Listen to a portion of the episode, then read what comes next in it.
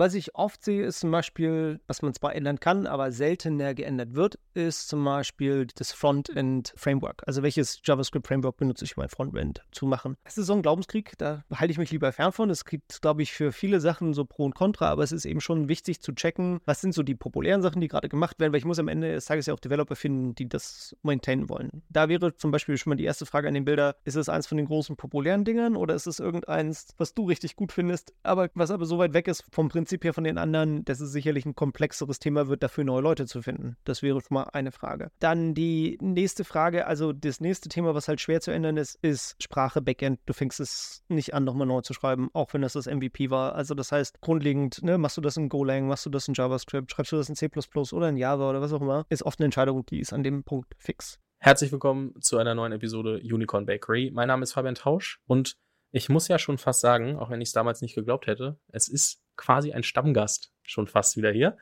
Ähm, Paul Müller, ehemals Adjust gemacht. Äh, inzwischen äh, gibt es bald neue News, können wir am Ende ein bisschen drüber sprechen. Aber ähm, kurzer Kontext, wir hatten im ersten Mal drüber gesprochen, was wirklich braucht, so eine Firma aufzubauen, die dann für eine Milliarde verkauft werden kann.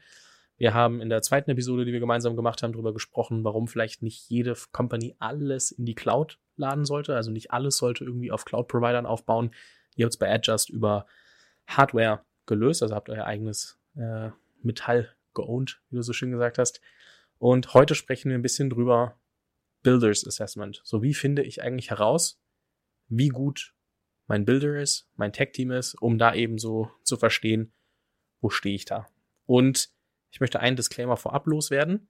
Das ist keine Aufforderung an alle jetzt zu sagen, also man neigt ja oft dazu, wenn man so ein paar Punkte hört, ah, das könnte kritisch sein, das könnte kritisch sein, das könnte kritisch sein. Man attribuiert ja irgendwie dann doch alles direkt auf sich selber und sagt, boah, das trifft so auf uns zu und ah, wir haben da ein Problem. Langsam. Bitte nicht nach dieser Episode jeder denken, oh Gott, wir müssen unseren Bilder rauswerfen. So. Deswegen, Paul, ich freue mich sehr, dass du hier bist. Ähm, ich würde sagen, es wird so ein kleiner Drahtseilakt, wo wir herausfinden müssen, wie kriegen wir das äh, sauber transportiert. Bin mir aber sicher, dass wir das gut machen können. Herzlich willkommen im Podcast. Seit Jahren lege ich großen Wert auf meinen Schlaf und versuche vieles, um diesen zu optimieren, weil ich weiß, dass ich ausgeschlafen deutlich konzentrierter und leistungsfähiger bin. Und ich denke, dieses Gefühl kennst du als Gründer auch. Doch meine Wohnung heizt sich im Sommer extrem auf und ich schlafe dementsprechend schlechter. Deswegen freue ich mich sehr, dass die heutige Episode von 8 Sleep präsentiert wird. Das 8 Sleep Podcover ist eine Matratzenauflage, die deine Betttemperatur automatisch an deine persönlichen Bedürfnisse und deine Schlafphase anpasst. Ich habe die 8 Sleep einige Wochen getestet, bevor ich Werbung dafür mache. Seit ich meine 8 Sleep habe, freue ich mich jeden Abend darauf, ins Bett zu gehen, weil ich weiß, das Bett ist vorgekühlt und das Gefühl, sich ins kalte Bett zu legen und zu merken, wie der Körper herunterfährt, ist einfach ungeschlagen. Ich schlafe damit wirklich gut, auch im Sommer bei Spitzentemperaturen. Geh gerne auf 8sleep.com oder nutze den Link aus der Beschreibung und benutze den Code Unicorn, um 150 Euro auf deinen Pod-Cover zu sparen. Ja, danke dir. Und äh, ja, bloß wenn ich jedes Mal mich hier irgendwas aufrege, du sagst, Moment, können wir das aufnehmen? Mein dritter Podcast, dafür, dass ich eigentlich nie Podcast machen wollte. Gut, jetzt sind wir hier. Ähm, aber das Thema tatsächlich kam jetzt bei mir in meinem, in meinem neuen Alltag äh, wirklich mehr als einmal hoch. Und ich, mir sind dabei halt so gewisse Muster aufgefallen, äh, wo ich gesagt habe, hey, vielleicht würde es Sinn machen, immer so, so, so eine Art ne, General Public Service Announcement dazu zu machen, ähm, um halt den, den Leuten so ein bisschen Werkzeug an die Hand zu geben. Weil ich glaube, das größte Problem, um anzufangen, wenn wir über Bilder reden, wen meinen wir überhaupt? Ja, ähm, wir meinen Leute, also ich ganz konkret Leute, die Software schreiben in einem Unternehmen. Also es sind ja meistens SaaS-Unternehmen, ja, also meiste Software ist ja heute SaaS. Aber der Bilder ist der, der macht, dass da auf einmal eine bunte Website ist, auf der man sich einloggen kann und rumklicken kann. Und das Problem, was ich halt sehe, ist, dass oft die ähm, Business Founder, also es ist ja sehr, sehr häufig so, so, so ein paar an Foundern oder mindestens zwei, wo halt einer oder zwei sich aufs Produkt konzentrieren und aufs, aufs tatsächliche Ausführen und Bauen und die andere Seite auf Sales und das ganze Company Management. Und sehr häufig, und die Diskussion kann man sicherlich in beide Richtungen haben, ist einfach ein Verständnis vom Feld gegenseitigerweise nicht ausreichend vorhanden. Das Ding ist, die meisten Business-Sachen sind am Ende des Tages mit gewissem Menschenverstand zu erfassen. Also die meisten Bilder, außer sie sind jetzt wirklich komplett verschobene Waldschrate, die da irgendwie in ihrem kleinen Elfenbeinturm vor sich hinwerkeln wollen, sind in der Lage, mental zu erfassen, was fürs Business Sinn macht und nicht Sinn macht und warum bestimmte Entscheidungen getroffen werden müssen. Während allerdings auf der Business-Seite sehr häufig gar kein Verständnis von Technik vorhanden ist. Und das ist für mich oder meiner Meinung nach ein sehr gefährlicher Trend. Weil was ich halt sehe, ist, dass, dass Programmierer da sehr oft wie so Schamanen gesehen werden. Ne? So, so ein Mensch, der semi-magische Fähigkeiten besitzt, der irgendwas macht, was ich überhaupt nicht verstehe und wo auf einmal irgendwas rauskommt, was so aussieht, wie was ich gesagt habe. Und das führt vor allen Dingen zu einem Phänomen, und ich glaube, das ist vielleicht mehr für mich so der Aufhänger für die Episode. Jeder glaubt, dass sein Bilder der mega Übercrack ist. Der, wenn ich noch einmal die Story, oh, mit 13 hat er die Schule gehackt und dann hat er mit 16 hat er Webseiten äh, verkauft. Ja, das ist alles erheblich einfacher, als man denkt, wenn man das versteht, worum es geht. Und das Problem ist, dass halt während ich schnell erkennen kann, ob mein Business Guy irgendwie was taugt, ja, weil ich um mich herum sehen kann, wie die Firma funktioniert oder ob Sales funktioniert oder ob wir, ob wir noch Geld auf dem Konto haben, ist es beim Bilder sehr oft so, dass die Probleme halt nicht direkt am Anfang auftreten, weil das Witzige ist, selbst ein ziemlich mittelmäßiger äh, Bilder kann auf jeden Fall irgendwas zusammenhämmern, was am Anfang auch den Brief erfüllt und das ist, was gebaut werden soll das ist nicht der schwere Teil. Und das, ich glaube, das schon alleine zu verstehen, das, das ist nicht das Problem, wenn man zu finden, der irgendwas zusammendengeln kann. Selbst heute, wenn man sagt, oh, aber der hat dieses Machine Learning Model, ja, das hat er von GitHub gezogen, hat die Anleitung gelesen, hat da drei Sachen am Input geändert und jetzt habt ihr ein Machine Learning Model. Congratulations. Das heißt aber nicht, dass er ein Experte auf dem Feld ist. Und ähm, ich glaube, das ist vielleicht so die, ähm, die, der große erste Schritt, den man erstmal verstehen muss, ist, das ist nicht Magic. Die Chance, dass dein Bilder wirklich so ein mega überbegabtes Inseltalent ist, ist nicht 100 Prozent.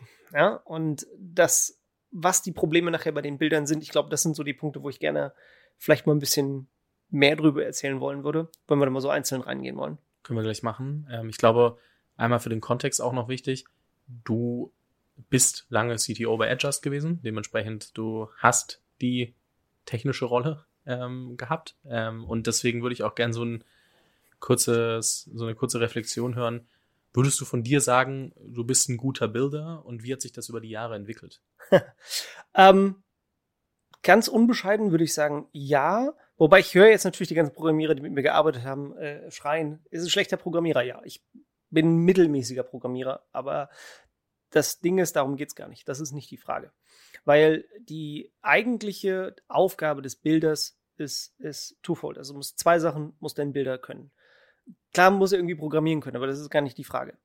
Ähm, sondern er muss verstehen, wie Systemarchitektur funktioniert, also die Architektur der Software. Und das ist ein abstraktes Ding, was halt die meisten, ich sag mal, businessorientierten Founder gar nicht verstehen, was das überhaupt sein soll. Ja, was ist Architektur? Und Architektur ist die Auswahl und die Zusammenstellung der Tools. Ja, weil welche Sprache benutze ich? Warum benutze ich diese Sprache? Benutze ich die bloß, weil das mein goldener Hammer ist, die eine Sprache, die ich spreche? Deshalb habe ich mein Backend jetzt in JavaScript geschrieben. Das war vielleicht, ne, wenn das, wenn die Entscheidung darauf getroffen wurde, zu sagen, hey, das ist die einzige Sprache, die ich kann, vielleicht schon mal das erste, die erste Red Flag, ne? Wenn ihr so durch eure Red Flags wollt, das wäre eine ein guter Bilder versteht, dass verschiedene Sprachen für verschiedene Einsatzmöglichkeiten gut sind. Dann, welche Datenbank habe ich ausgewählt? Warum? Habe ich nur MongoDB genommen, weil das war gerade das, was oben auf Hacker News damals oben war und ich habe es angeklickt und es ging leicht an, super. Oder ist es jemand, der damit eine wirkliche Erfahrung hat und versteht, was das für eine Technologie ist, welche Vor- und Nachteile sie hat und an welche Limits sie geführt werden kann? Das ist nämlich das nächste. Architektur bestimmt maßgeblich zum einen die Performance vom Produkt über bestimmte Skalierung ein Kunde ist kein Problem, tausend Kunden sind kein Problem, aber was sind, was sind mit 100.000 Kunden oder einer Million Kunden? Was heißt das? Und kann meine Technik das ab? Skaliert die Technik, die ich ausgewählt habe, dahin? Ähm, das sind alles so Sachen, die werden so gut wie nie gefragt bei neuen Unternehmen. Und wenn du dich halt dann mit dem Bilder unterhältst, warum er bestimmte Architekturwahlen getroffen hat, und die Antwort ist, das ist sozusagen, ja, das, das macht man noch so, das ist die einzige Wahl gewesen. Huh. ich glaube, das wäre vielleicht schon mal die erste Sache, einen Bilder zu fragen, erklär mal deine Architekturentscheidung. Weil das kann ich von außen auch verstehen, selbst wenn ich nicht viel verstehe, aber wenn ich sehe, er hat verschiedene Tools, verschiedene Datenbanken evaluiert, er gesagt, was auf die Datenbank würde ich nicht nehmen für diesen Anwendungsfall, weil ich würde diese Art von Datenbank benutzen für diesen Anwendungsfall, weil und von dieser Art Datenbanken hatte ich die drei Kandidaten und habe mich für den entschieden, weil ich glaube, das könnte das, was wir machen, ne? oder weil ich jemanden im Team habe, der sich damit sehr gut auskennt. Und ähm, das sind so die Sachen, wo ich sage, Architektur bestimmt eigentlich alles später am Unternehmen, weil es bestimmt zum Beispiel auch, wie einfach oder schwer es ist, neue Feature hinzuzufügen. Und das kennt ja jeder, ist so eine logarithmische Kurve. Am Anfang dengelst du da Feature rein in einer Rekordgeschwindigkeit. Oh, das haben wir alles am Wochenende zusammen gehackt. Da hatten wir einen kleinen Hackathon und danach hatten wir alle Feature. Cool, warte mal fünf Jahre. Und gucken, ob du noch irgendwas reinbaust. Und das ist total normal. Ne, wenn ich mir jetzt zum Beispiel eine Software angucke, wie, wie Slack ist ein schönes Beispiel. Was ist das letzte Slack-Feature, an das du dich erinnerst, das sie hinzugefügt haben? Bin jetzt auch nicht der Hardcore-User, aber, ähm, ja, aber Slack Connect oder so, wo sie irgendwie, aber sonst. Es ist, je größer ein älteres Produkt wird, desto komplizierter wird es, neue, neue Feature auf der gleichen Quality und Polish reinzubringen, wie die, die ich schon habe. Das ist total normal. Aber eine schlechte Architektur führt halt dazu, dass es fast unmöglich wird, was Neues hinzuzufügen, ohne den ganzen alten Kram einzureißen. Das weißt du aber natürlich erst, five years in, wenn du feststellst, oh, unsere Developer Velocity, obwohl wir jetzt irgendwie 200 Developer haben, shippen wir weniger, als, als wir in Jahr zwei mit irgendwie fünf Leuten geschippt haben. Und das sind so Sachen, die bezahlst du hinten dran. Die bezahlst du deswegen, weil dein Bilder gesagt hat, hm, Architektur machen wir so. Und das größte Problem vielleicht an der Stelle ist, wenn die das nicht einsehen, dass sie davon gar keine Ahnung haben. Das ist halt eben oft, wo ich bei, bei Firmen, die schon so, sag ich mal, die die erste Million Umsatz geschafft haben, sagen wir alles. Das Schwerste ist nicht der schwerste Teil. Der schwerste Teil sind die ersten 10 Millionen Umsatz. Weil da hast du das erste Mal ein bisschen Last auf deinem Produkt und musst beweisen, dass es ab kann. Plus, es muss optimalerweise auch irgendwie profitabel arbeiten können. Was auch wieder eine direkte Funktion von Architektur ist. Ne? Also das, worüber wir uns das letzte Mal unterhalten haben. Wenn dein Bilder nur als Antwort kennt, das haue ich alles bei Amazon und ziehe den Slider nach rechts. Du hast aber ein Problem, das so teuer ist, dass das eine schlechte Idee ist. Und er sieht es aber nicht ein, weil er einfach sagt, das macht jeder so, das ist die Lösung zu dem Problem you're fucked. That's it. Du bist tot. Das war's. Also das ist halt, das sind eben so die lustigen Sachen. Einen schlechten Business-Founder kannst du dann doch irgendwann austauschen. Der Bilder, der dich so nicht scheiße gerissen hat, dass deine, dass, dass, dass deine Cox 120 Prozent von deinem Umsatz sind, weil er gesagt hat, das macht man so, das ist so. Ich kenne keinen anderen Weg. Das war's. Also da hast du auch keine, also dann brauchen wir auch gar nicht, du brauchst nicht rausschmeißen, kannst zumachen, weil du baust das nicht wieder um. Also es ist fast unmöglich, das nochmal umzubauen an der Stelle.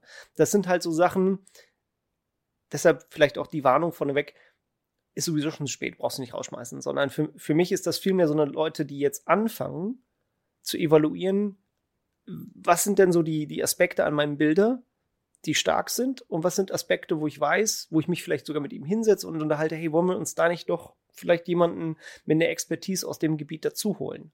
Weil was halt schnell passiert ist, dass ein junges Team, der Bilder hat wenig Erfahrung, fängt an, baut halt irgendwas, weil er einfach nur ein Schema kennt, bastelt sich da irgendwas zusammen, wird plötzlich dann CTO von irgendwie einem Team von 50 Leuten und sich bei Developern durchzusetzen, was nachher dann, würde ich sagen, der große zweite Themenkomplex ist, ist schwierig. Ja? Du musst da sehr selbstsicher sein, du musst selbstbewusst deine, deine Architekturentscheidungen, auch wenn sie scheiße sind, irgendwie vertreten. Und kommst da sehr schnell in so einen Dunning-Krüger-Effekt, wo du denkst, du hast recht, weil du recht hast, so, ne, weil du bist ja der Größte und du hast es ja gebaut. Die Firma ist ja jetzt, ne, hat ja jetzt irgendwie die eine Million Umsatz, deshalb bist du der Beste. Während du aber wirklich eine falsche Entscheidung nach der anderen triffst und die Firma halt auf so einen Track bringst, wo ich dann ab und zu angerufen werde, dazu komme und so denke, oh shit. ja, es sind, also ich habe es wirklich jetzt schon zwei, drei Mal, wo ich mich briefen lasse, mir erklären lasse von dem Founder, ähm, also von dem, von dem Bilder-Founder, was sie da gebaut haben und warum. Und mein erster Gedanke ist, you're fucked. Das kannst du, das kannst du gleich unter ständigem Rühren, so wie es ist, wieder in Ausguss gießen. Das war's. Also kommt, es, es gibt keine Welt, in der diese Firma zehnmal so groß werden kann, weil das geht nicht. Es ist technisch unmöglich. Das haben sie sich verbaut, den Weg. Und der andere Founder, der da sitzt, weiß es offensichtlich nicht. Und das ist natürlich eine schwierige Situation, in der du sitzt und sagst, das kannst ja auch keinem ins Gesicht sagen. Ähm, deswegen hätte ich halt auch gesagt, hey, lass uns doch mal drüber reden. Äh, dass man vielleicht den, den Foundern generell, also den Bildern zum einen hilft, nochmal selber zu reflektieren, aber auch den anderen Foundern im Unternehmen eine Chance gibt, zu sagen, hey, kann ich denn irgendwas bei diesem Magic Blackbox, die der da macht, verstehen und fragen? Und wie gesagt, das erste ist halt, was versteht er von der Architektur? Warum bauen wir die Sachen, wie wir sie bauen? Macht das Sinn? Was macht, was passiert denn, wenn alles zehnmal so groß ist? Hundertmal so groß, tausendmal so groß? Was machen wir denn dann? Ähm, und diese ganzen technischen Aspekte, welche Sprachen, welche Tools, welche, äh, ne, also welche Komposition von den Sachen, bestimmt zum Beispiel auch sehr oft Feature. Äh, Adjust hatte eine der stärksten Sachen, die wir hatten, war, dass wir Real-Time Attribution, also wir haben App Attribution gemacht, das heißt Werbung für Apps, ähm, wo wir gemessen haben, wie effektiv die Werbung ist. Und wir konnten diese Messungen in Echtzeit durchführen, während die gesamte Competition das immer in so fünf bis zehn Minuten Batches abgefrühstückt hat. Das war eine Architektursache einfach. Wir hatten es so gebaut, dass die Pipeline Realtime ist, die der Konkurrenz war nicht Realtime. Ähm, als es für die Kunden wichtig wurde, dass das Realtime ist, gab etliche Änderungen im, im Ökosystem, wo das plötzlich sehr wichtig wurde, hatten wir halt einen riesen klaren Wettbewerbsvorteil, wo wir auch tatsächlich Competitor mit beerdigt haben, weil sie konnten es nicht wieder umbauen. Du kannst nicht eben sagen, du kannst nicht eben zu deinen Tickets rüberlaufen und sagen, hey, das Ding, durch das ihr da irgendwie eine Million Signale die, Sekunde pipet, könnt ihr das mal bitte von äh, fünf Minuten Batches auf Realtime umbauen? Die Antwort ist nein. Kannst du nicht, außer wir machen mal ein Jahr Pause. Ähm, und ähm, das ist eben ein so, ein so ein Beispiel, wo halt gute Architektur bei uns dann eben auch zum Beispiel die Kosten. Ja, zu sagen, hey, selbst heute noch, also ich bin ja noch ganz lose so verbunden, weiß ich, dass Just Cox, also von der Konkurrenz ein Viertel sind. So was natürlich heftig ist. Ne? Wenn du das von, ne, die Konkurrenz gibt irgendwie 50, 60 Prozent von ihrem Umsatz aus, um die äh, äh Amazon-Server zu bezahlen. Und Just ist, ist, gut profitabel, dadurch, dass sie es halt nicht machen müssen. Ähm, das ist eine Entscheidung, die haben wir an Tag eins getroffen. Die ist jetzt, elf Jahre später, immer noch ein Riesenwettbewerbsvorteil. Ähm, von daher, das ist so, würde ich sagen, der eine Themenkomplex ist tatsächlich, was ist so die technische Kompetenz von meinem Bilder, aber die Frage ist nicht, wie gut kann der programmieren sondern die Frage ist, weiß der, warum der die Tools benutzt, die er da benutzt? Und ich glaube, da könnten viele Business Founder schon mal anfangen, vielleicht ein bisschen mehr sich mit dem Thema zu befassen, als sie es jetzt gerade so machen. Ja. Lass mich mal ein paar Punkte zusammenfassen. Punkt eins. Ähm, ich glaube, auch vielen Business Foundern ist nicht bewusst, welche Auswirkungen Tech auf das Business haben kann. Ne? Also sowohl auf Cox, auf ähm, ich sage jetzt mal Agilität von was kann ich jetzt wirklich noch ändern, was kann ich nicht ändern, wie starr sind manche Entscheidungen. Ich glaube, da können wir auch gleich nochmal drüber sprechen, welche Entscheidungen sind starrer als andere, also was kann ich vielleicht rumreißen, was nicht. Ähm, und dann aber auch ähm, weitere Punkte von, okay, wenn wir mal zu lange in diese eine Richtung gerannt sind, dann zu sagen, oh, wir bauen das um, ist vielleicht auch zu spät. Also so das heißt, wir müssen über mehrere Punkte sprechen. Das eine ist, wie du gesagt hast, so, wie evaluiere ich eigentlich, wo wir, wo wir gerade so stehen? So was, also ich glaube, für viele ist mal so trotzdem spannend zu verstehen, weil selbst wenn mein Bilder vielleicht bisher nicht in allem 100% reflektiert war, kann ich als CEO diese Folge ja trotzdem rübersenden und sagen, hey, hör sie dir mal an und gucken wir mal, was da rauskommt und was sind deine Gedanken dazu und einfach ein offenes Gespräch anstreben. So, das ist ja Punkt eins. So, und da kann sein, dass rauskommt, Builder ist perfekt und da kann sein, dass rauskommt, oh, wir müssen über ein paar Sachen sprechen. Punkt zwei ist, dass man dann eben schaut, okay, wenn ich das im Idealfall neu zusammensetzen würde, das Team, was wäre der perfekte Builder? Und du hast vorhin gesagt, zum Beispiel, ja, dann nehmen wir noch jemanden als Experten oder Spezialisten zu dem Thema dazu. Auch bei solchen Fragen, so kann ja auch nicht jeder, der vielleicht nicht an Sekunde eins Budget unlimited hat. Das heißt, ich glaube, da gibt es so mehrere Facetten, in denen, über die wir noch sprechen sollten. Mhm. Ich würde sagen, lass uns mal ähm, nochmal zu dem Kernpunkt zurückkommen. Ähm, ja, du hattest jetzt viele Punkte davon schon angesprochen. Was macht einen guten Bilder aus? So, was sind vielleicht Green Flags, was sind Red Flags, wenn mhm. man das so plakativ versuchen würde zu, zu unterscheiden? Und dann hangeln wir uns von dort aus weiter. Okay, also ich würde sagen, die, die, die zwei, ich hatte über zwei Fälle gesprochen, wo halt ein Bilder irgendwie halbwegs nützlich sein muss. Erste ist Architektur, also Systemarchitektur, Architektur, Tooling-Architektur. Und das zweite ist halt ähm, Teams führen, also Developer anleiten. Das nochmal ein komplettes anderes Feld ist. Und sehr oft ist es halt, dass dies auch zwei separate Skillsets sind. Also dein perfekter Bilder, wo du wirklich lange mit leben kannst, kann halt dir am Anfang eine gute Architektur geben und später dann mit dem Rat von wirklich Spezialisten in dem einzelnen Feld ähm, ein Team zusammenführen, das halt irgendwie eine, eine Vision umsetzt. Das wäre sozusagen, dann hast du Glück gehabt. Oft ist aber tatsächlich so, und na, da würde ich gerne vielleicht später noch ein bisschen mehr drauf eingehen, dass halt, was ein Bilder an Evolution durchgehen muss über das Leben von der Firma, ist halt meiner Meinung nach eine der krassesten Veränderungen. Weil klar muss der CEO auch viel machen, aber der verkauft halt Sachen an Tag 1 und der muss halt sich mit dem, mit dem Firma und Finanzen-Bullshit von Tag 1 befassen. Während der Bilder sein Tag, also mein Tag fing an mit, ich habe meine Sachen, meine Tests geschrieben für mein Backend, habe mein Backend durchlaufen lassen, habe ein paar grüne Dinger gesehen, habe mich gefreut, habe das deployed und war gut. Fast forward five years, ich sitze in irgendeinem Meetingraum in, in Japan und muss irgendwie dem Kunden da jetzt erklären, warum unser Kram so viel besser ist als der ganz andere Kram und fliegt dann irgendwie drei Tage später zu einer Konferenz, wo ich vor 300 Leuten irgendwas präsentieren muss und gleichzeitig äh, muss ich mit wirklich absoluten Koryphäen auf ihrem Gebiet mich über Architekturentscheidungen, die zwar sehr meta Level sind, muss mich aber mit denen irgendwie äh, unterhalten, warum wir bestimmte Sachen, in welche Richtung wir das entwickeln wollen und gleichzeitig auch mit den Teamleads schauen, was ist, ne, wie ist sozusagen die Stimmung im Tech-Team, was sind die, was sind die Probleme, was sind die ganzen Sachen, in denen wir arbeiten müssen. Die beiden Sachen haben miteinander überhaupt nichts zu tun.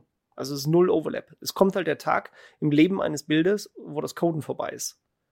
Und die Frage ist, bist du dann noch useful für die Company? Und dafür muss man als Bilder meiner Erfahrung nach enorm aus seinem Komfortbereich raus. Weil bloß weil ich ein guter oder schlechter Coder bin und eine gute Architektur mir ausdenken kann, heißt das noch nicht, dass ich irgendwie ein Team von mehreren hundert Leuten sinnvoll führen kann. Ähm, deshalb hatte ich jetzt aber mit der Tech angefangen, weil das sind halt so die ersten Fragen, die gleich am Anfang der Firma sozusagen gesetzt werden. Also den Pfahl schlägst du gleich ein. Und du kannst später vielleicht einen guten Manager dazu heuern fürs Tech-Team, aber wenn du von der Architektur der Bilder, der tatsächlich das Building an sich macht, am Anfang schon scheiße ist, hast du halt ein Problem. deshalb wäre vielleicht, macht es Sinn, vielleicht erst so ein bisschen über die Tech-Fragen nachzudenken, zu sagen, okay, wir sind jetzt noch in der jungen Stage der Company. Da sind so für mich die, die, der, der Lackmustest, du fragst halt erst mal, welche Tools haben wir und warum? Warum benutzen wir das? Wären die Alternativen dazu? Was sind die Vor- und Nachteile der Alternativen? Und da merkt man, egal ob man davon Ahnung hat oder nicht, schnell, ob der anfängt zu sagen, ja, das ist halt so. Aber welche Alternativen gibt es? Da gibt es keine Alternativen zu. Sehr merkwürdig sind nämlich nie wahr. So, ne? Oder was sind denn die, die Sachen, die teuer sind in, unserer Infrastruktur? Was ist der Teil, der Geld kostet? Was, was machen wir? Ne? An welcher Stelle in unseren Dingen entstehen die Kosten? Und was könnte man da machen? Ist das, ist das die effizienteste Variante, die wir gerade haben? Welche andere gäbe es? Welche kennst du? Welche, von welcher hast du schon mal gehört? Das sind einfache Fragen, die man auch als Nicht-Techie versteht, die Antworten. Ja, weil ich merke ja, ob derjenige sagt, hey, okay, pass auf, ich kenne 81 verschiedene Sachen, die wir da machen könnten. Ich habe mich für die entschieden, weil. Und je kürzer und je plumper die Antwort ist, desto schlechter würde ich sie sozusagen. Das wären meine, meine Red Flags ist zum Beispiel, das ist jetzt gemein. Ich weiß, da schreien jetzt gerade tausend Leute, aber wenn ihr euer Backend in JavaScript schreibt, habe ich einfach eine schlechte Meinung von euch. Ähm, da, da will mich auch nichts mehr in meinem Leben von, von abbringen, äh, von dieser Meinung. Ich habe es noch nie in gut gesehen. Ich sehe ich sehe es jetzt mehr und mehr. Aber für mich ist es einfach das Werkzeug der Debilen, die sonst nur Pixel schubsen können im Frontend und gesagt haben, geil, das kann ich jetzt auch im Backend verbrechen. Ich habe noch kein gutes Backend in JavaScript gesehen. Es mag, mag, mich jemand korrigieren, es mag jetzt auch gerade jemand irgendwelchen wütenden Kommentar gerade lostippen, aber ich habe es einfach noch nicht gesehen. Das Gute ist, bei Podcasts gibt es nicht so viele Kommentare, aber schreibt mir eine E-Mail, fabian.unicornbakery.de, wenn ihr glaubt, ihr habt ein besonders gutes äh, JavaScript äh, Backend und dann äh, schicke ich das mal Paul. das sind so Sachen, ähm, ne, wenn man seinen Bilder fragt. Das nächste wäre zum Beispiel, erklär mir doch mal unsere Architektur und ähm, wo zum Beispiel, also wie ist zum Beispiel die Kapselung zwischen Frontend und Backend. Ja, ich habe zum Beispiel gerade, ne, um ein Beispiel zurückzukommen, in dem JavaScript kann man sehr schön das so magical machen, dass man kaum weiß, was die API zwischen Front und Backend ist. Ähm, ist aber trotzdem wichtig, weil ich, wenn ich nachher 200 Leute habe, brauche ich ein Team, das Frontend entwickelt. Die brauchen API-Specs gegen den Backend. Das einfach alles dynamisch gleichzeitig so vor sich hin zu entwickeln, fällt irgendwann auseinander. Das heißt, ich brauche so kleine gestrichelte Linien in der Tech, wo ich sagen kann, okay, da kann jemand einzeln dran rumwerkeln und da kann jemand anderes einzeln dran rumwerkeln und hier an der Stelle verbinden sich die beiden Sachen wieder. Ne, das gleiche ist halt, Pragmatismus ist das Zeichen von einem guten Bilder. Ein, ein ganz schlechter Bilder ist jemand, der zum einen nur ein Tool kennt, also ne, diesen berühmten goldenen Hammer mit sich rumträgt, und zum anderen alles übergeneralisiert und vorbereitet für wenn wir mal das machen wollen oder wenn wir das ist absolutes Gift meistens, weil es dazu führt, dass es halt überoptimierte, extrem aufwendige Sachen sind, die später aber doch nicht das können, was ich nachher will, weil es ist nicht, es ist nicht vorhersehbar. Aber ist schon spannend, ne? weil eigentlich will ich über viele Sachen nachdenken, um zu gucken, welche Effekte kann ich langfristig irgendwie vielleicht ausschalten, dass ich trotzdem noch agil bleibe, äh, Features bauen kann. Und gleichzeitig will ich nicht zu sehr in der Zukunft leben, sondern irgendwie auch trotzdem ein paar Sachen einfach heute machen. Genau, aber es ist ja auf diesem Slider, ja. musst du halt ungefähr in der Mitte sein. Beide Seiten ist Here Be Dragons. Die eine Seite ist halt so ein kurzfristig zusammengefriemelter äh, Spaghetti-Code, der halt demnächst explodieren wird. So, ähm, okay, also wo, wo sehr schnell Stopp mit neuen Features ist. Und die andere Variante ist, wo, wenn du von dem Tech-Team hörst, wir refactoren das gerade noch. Du bist da drüben auch rot, weil das passiert klar. Ne, jedes Tech-Team muss mal irgendwann mal eine Pause machen, um irgendwas zu refactoren, irgendwelche Verbrechen, die über Nacht reingehämmert wurden, wieder zurückrollen. Alles gut. Also das ist also Tech-Debt-Themen, so von wegen Genau. ein paar Sachen äh, jetzt mal so gebaut, weil wir wussten, wir müssen es live kriegen und jetzt müssen wir mal schauen, dass es auch schön passt, dass es nicht Genau, das drei ist, Wochen ist ja auch legitim. Aber Ja. die Sache ist, wenn du merkst, hey, das höre ich jetzt irgendwie alle zwei Wochen, dass wir wieder irgendwas refactoren, wieder irgendwas refactoren, dieses, diese, diese Überoptimierung führt nämlich sehr oft dazu, dass Code lustigerweise, auch wenn die gesamte Idee war, ihn super flexibel zu halten, super kompliziert wird anzupassen für das, was sie nicht erwartet haben. Und Produktentwicklung heißt ständig irgendwas hinzuzufügen, was niemand erwartet hat. Das ist einfach ein Fakt des Lebens, wenn du irgendwie SaaS-Software baust, dass irgendwie in vier Monaten irgendein Kunde auftaucht mit irgendwas, wo du so denkst, ah, ja, ich verstehe, warum du es haben willst. Ich verstehe auch, warum du uns dafür Geld geben willst, aber das war nie der Plan, als ich die Software entworfen habe. Äh, jetzt muss ich das irgendwie reinschuhorn. Ein Bilder, der darauf pragmatisch reagieren kann, sagen kann, pass auf, kriege ich hin. Ähm, ich verstehe, warum das da ist. Das ist auch übrigens ein Green Flag, wenn der Bilder versteht, was der Business Sense für den Kunden ist. Das ist das eine der ganz wichtigen Sachen. Also wenn der, wenn der Bilder sagt, oh, das geht mich nichts an, was die Kunden machen, mega Red Flag. Dann hat er noch nicht verstanden, dass er nur da ist, damit die Kunden der Firma Geld geben. Ja, das ist, das ist am Ende, das ist, das ist der Purpose von Bilder.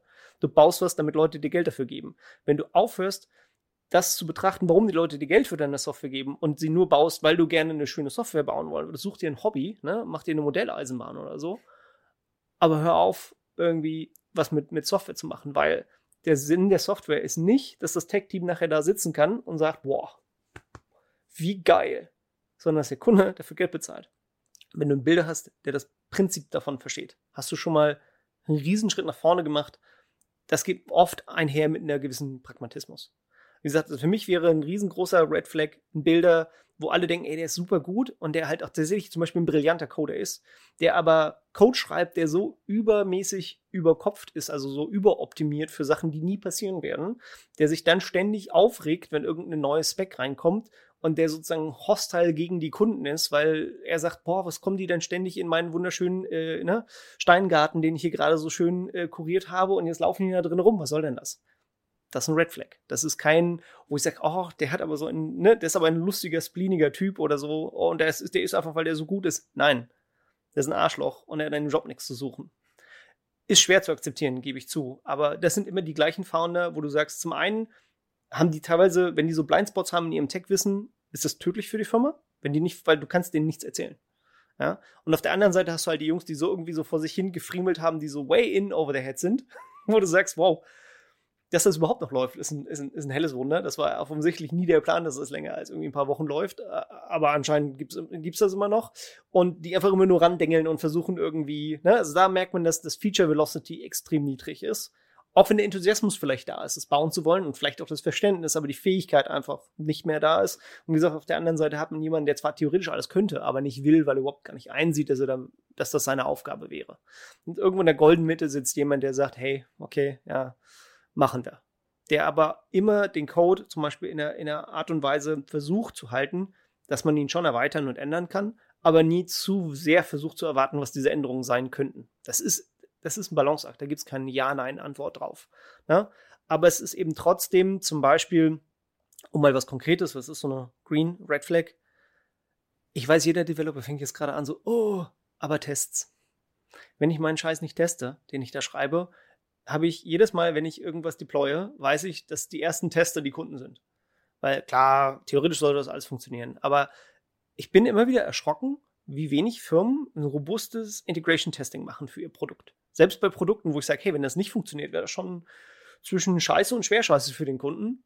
Aber trotzdem, keinen Integration Test. Also wäre meine Frage an meinen Bilder, hey, was ist denn unsere Integration Testing Strategie? Wie, wie funktioniert denn das? Machen wir das automatisch, wenn einer ne, irgendwie einen neuen Commit hat? Macht das, wer, wer ist dafür zuständig, ne? Wie, wer schreibt die Tests und, und wie, wie funktioniert das Approval? Weil ich glaube, was jeder, was jeder Founder oder jeder Business Founder kennt, ist dieses Freitagabend, wo du noch kurz was deployt und auf einmal am Samstag um drei klingelt das Telefon, wir sind down. Und klar, als Business Founder sitzt du und sagst, what the fuck? Was? So. Und dann erklärt ihr deinen Bilder, ja, wir haben da Freitag noch was deployed, da war wohl ein kleiner Bug drin. Ist mir auch schon x-mal passiert. Aber irgendwann muss ja mal sagen, ey, vielleicht sollten wir aufhören, ne? irgendwie äh, mehrere hundert Millionen Dollar übers Wochenende von irgendwelchen großen Netzwerken wegzupipen und das vorher testen, was wir da machen. Bei Adjust war das sozusagen von außen der Druck, weil wir es mussten. Ja, wenn wir es nicht gemacht haben, haben wir echt auf die Schnauze gekriegt.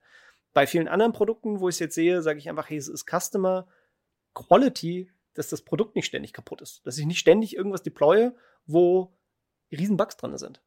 Das ist für mich auch so eine Sache. Also wenn, wenn, wenn, wenn, wenn du jetzt gerade sitzt als Founder und sagst, hm, habe ich da ein Problem? Und du weißt, hey, alle zwei Wochen schippen wir irgendwas, wo die ganze, ganze Ding down ist für einen Tag.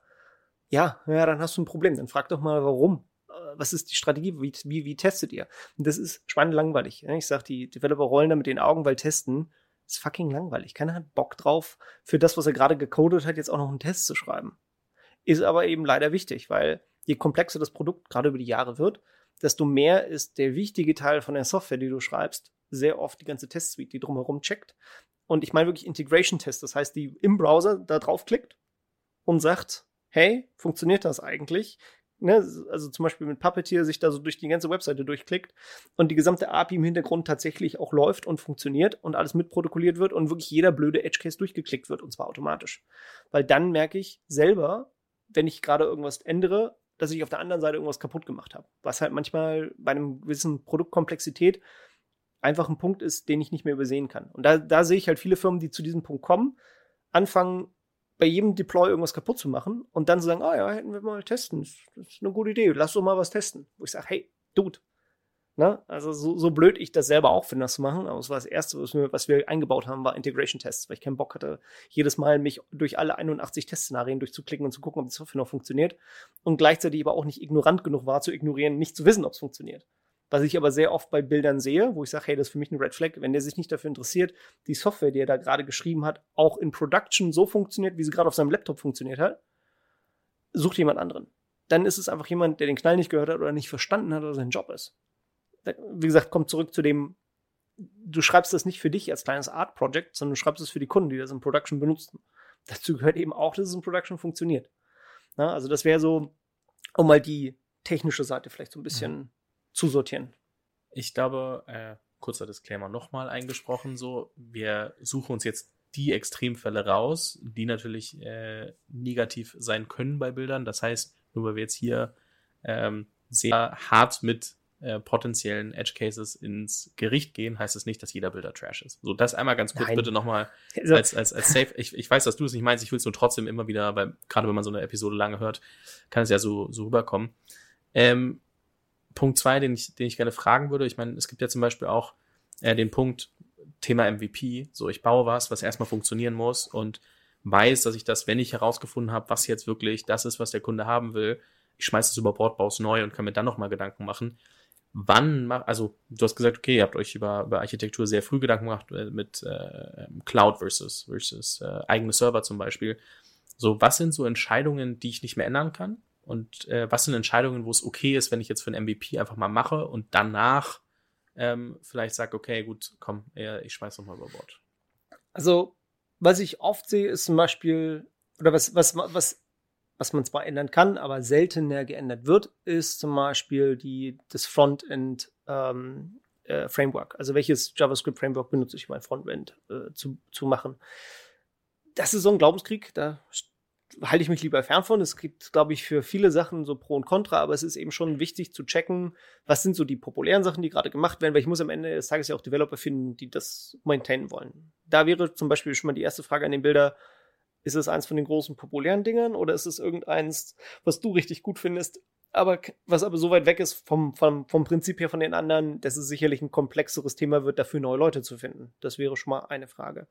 Ähm, dann die nächste Frage, also das nächste Thema, was halt schwer zu ändern ist, ist Sprache Backend. Du fängst es nicht an, nochmal neu zu schreiben, auch wenn das das MVP war. Also das heißt, grundlegend, ne, machst du das in Golang, machst du das in JavaScript, schreibst du das in C++ oder in Java oder was auch immer, ähm, ist oft eine Entscheidung, die ist an dem Punkt fix.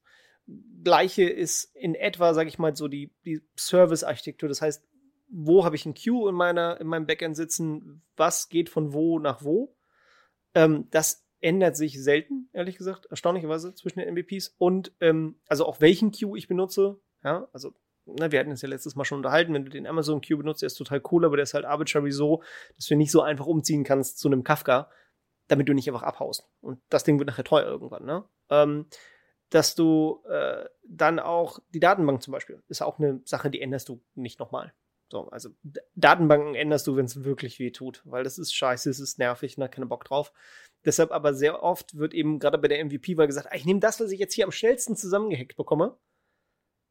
Fünf Jahre später guckst du dir die Entscheidung an und denkst so, war nicht so geil, ne? Das war, das war für den Anwendungsfall, wenn man sich fünf Minuten hingesetzt hätte und einfach so ein bisschen meditiert hätte, wie könnte diese Reise denn in etwa aussehen? Was sind so die Sachen, auf die wir größenordnungstechnisch uns einstellen, um dann mal die Technologien abzuklappern, von denen wir wissen, dass sie diese Größenordnung auch handeln können? Und das ist meistens halt älterer Scheiß, der wenig sexy ist. Ne? Also Postgres ist eine fantastische Datenbank, die, mit der man fast alles machen kann, ist aber halt nicht hip mit den Kindern, weil die hat ja Opa schon benutzt, ist ja von 1980 oder so. Ja, aber es kann alles, was du willst und es wird halt konstant geupdatet und es hat alle Features, ist robust und es kann halt mit einer Größenordnung an Daten umgehen von diesen meisten Sachen, die gerade auf Hacker News gefeatured werden, also nicht mal nachts träumen können.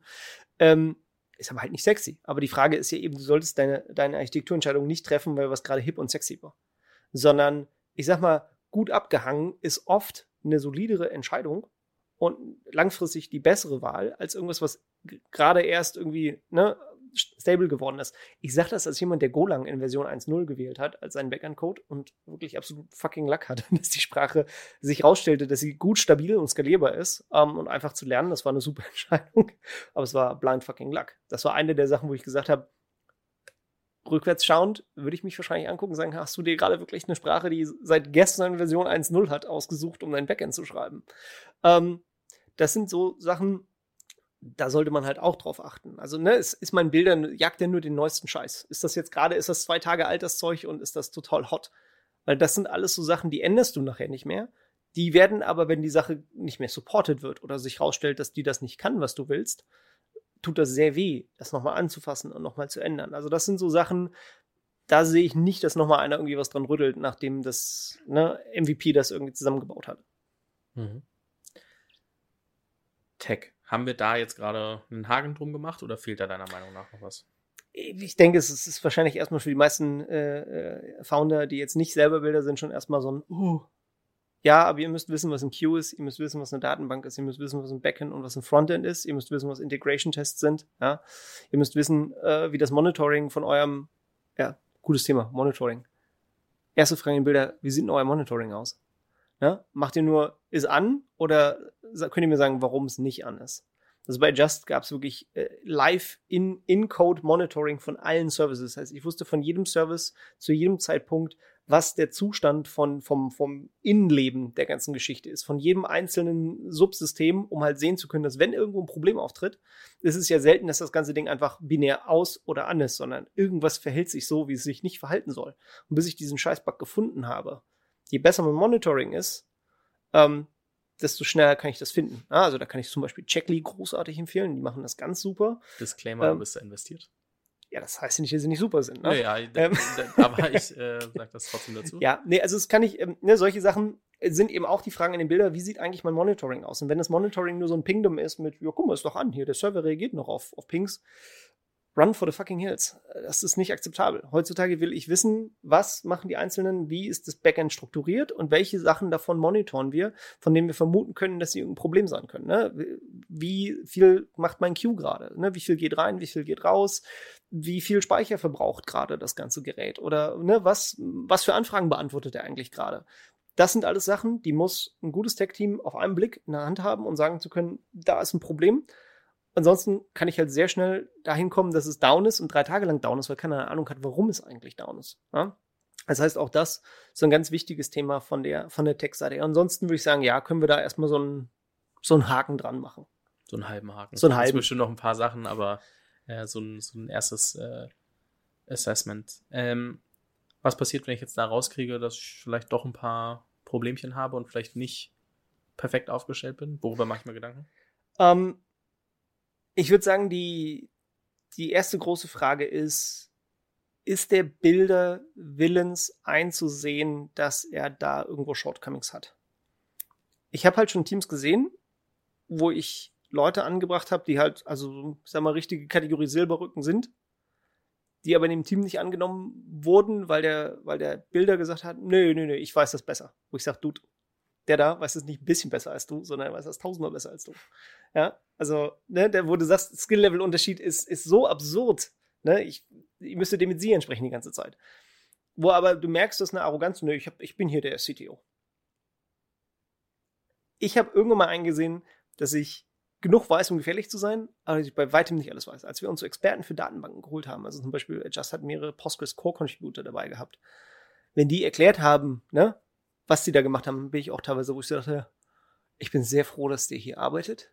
Ich habe no fucking Clue, was er gerade gesagt hat. Ja, ähm, das ist für mich immer ein Zeichen von einem guten Bilder, dass er bereit ist einzusehen, dass es Experten mit Domain Knowledge gibt, die halt das eigene Knowledge halt um eine Größenordnung übersteigen. Und das eben auch zu akzeptieren, zu sagen, okay, ich frage den einfach mal und hör mir mal an, was sein Vorschlag ist und da eben auch offen drauf einzugehen. Wenn die Antwort von deinem Bilder immer, nee, nee, nee, das ist äh, alles gut so, das ist eine riesen Red Flag. Die richtige Antwort wäre, ich, der hat recht, aber wenn wir das jetzt ändern, wäre, sähe das so und so aus, dann müssen wir drüber reden, ob wir das machen wollen. Ähm, das ist halt eben bei so einem Bilder die Frage, ist er überhaupt willens, das einzusehen? Wenn du so einen Typen hast, der halt so full und dann in Krieger glaubt, er weiß alles, er kann alles und ihm kann keiner helfen, dann kann ihm auch wirklich keiner helfen. Also das sind so diese Edge Cases, also wie, ne, ich sag jetzt nicht oh, generell alle, sondern klar, es gibt, aber es gibt so diese Gruppe und wenn, wenn, wenn dein Bilder da drin ist, dann hast du ein Problem. Weil da kannst du halt nicht viel machen. Wenn er aber sagt, hey, okay, ich, ja, ich gebe zu, ich habe keine Ahnung von dem Scheiß. Klar, dann einfach mal jemanden fragen, der sich mit auskennt, ist immer eine gute Idee.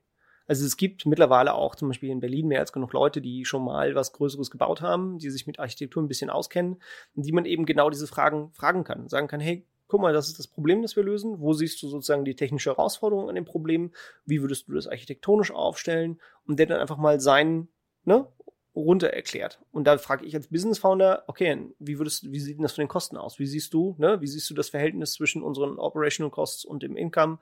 Ähm, was sind die Sachen, die du optimieren würdest und so weiter. Und ein guter Bilder, also jemand mit einer guten Architektur, würde immer vernünftige Antworten drauf haben. Und dann eben so jemanden zum Team dazu holen, der meinen Bilder unterstützt, äh, als so eine Art Principle Ne, also es ist ja in der, in der Tech-Welt würde ich generell immer dafür äh, advocaten zu sagen, ich habe einen Principal, der halt ein Domain-Knowledge hat, der sehr hoch spezialisiert ist, der jetzt aber nicht der beste Manager der Welt sein muss. Der kann ein vernünftiger Dude sein, aber vielleicht ist er ein bisschen impatient mit Leuten am Arbeiten und hat auch keinen Bock, irgendwie ein Team von 20 Leuten sich mit der menschlichen Seite davon zu befassen. Ist cool. Wenn der dafür aber mega hart drauf ist bei meinen Datenbanken oder mir meinen Code so low-level optimieren kann, dass ich noch die Hälfte der Server brauche, will ich den ja trotzdem im Team haben und ihm genug Respekt geben, dass er weiß, er ist nicht einfach irgendeiner von den Programmierern. Also gebe ich ihm einen Titel als Principal und sage, hey, du reportest direkt zum CTO. Ja, also bei Just gab es so drei, vier Principals am Ende, ähm, die sich halt um die Kerntechnologie gekümmert haben. Die hatten kein Team, sondern die konnten sich auf die Sachen konzentrieren. Dann gab es die Runde mit mir, wo wir uns hingesetzt haben und gesagt haben, okay, was sind denn die Designentscheidungen? Und sehr oft zum Ende habe ich einfach die Jungs machen lassen, weil die waren einfach weiter tiefer im Thema als ich und habe halt gesagt, okay, ihr habt recht, klingt sinnvoll für mich, macht das so. Ähm, das ist ja auch ein Modell, das, sage ich mal, meiner Meinung nach akzeptabel ist. Klar muss man dann überlegen, in welcher Stage bin ich in meiner Company, was wird mich das kosten, Geld oder Equity? Ja, weil entweder habe ich Geld, wenn ich keins habe, dann ne, muss dann mit dem Equity rauskommen.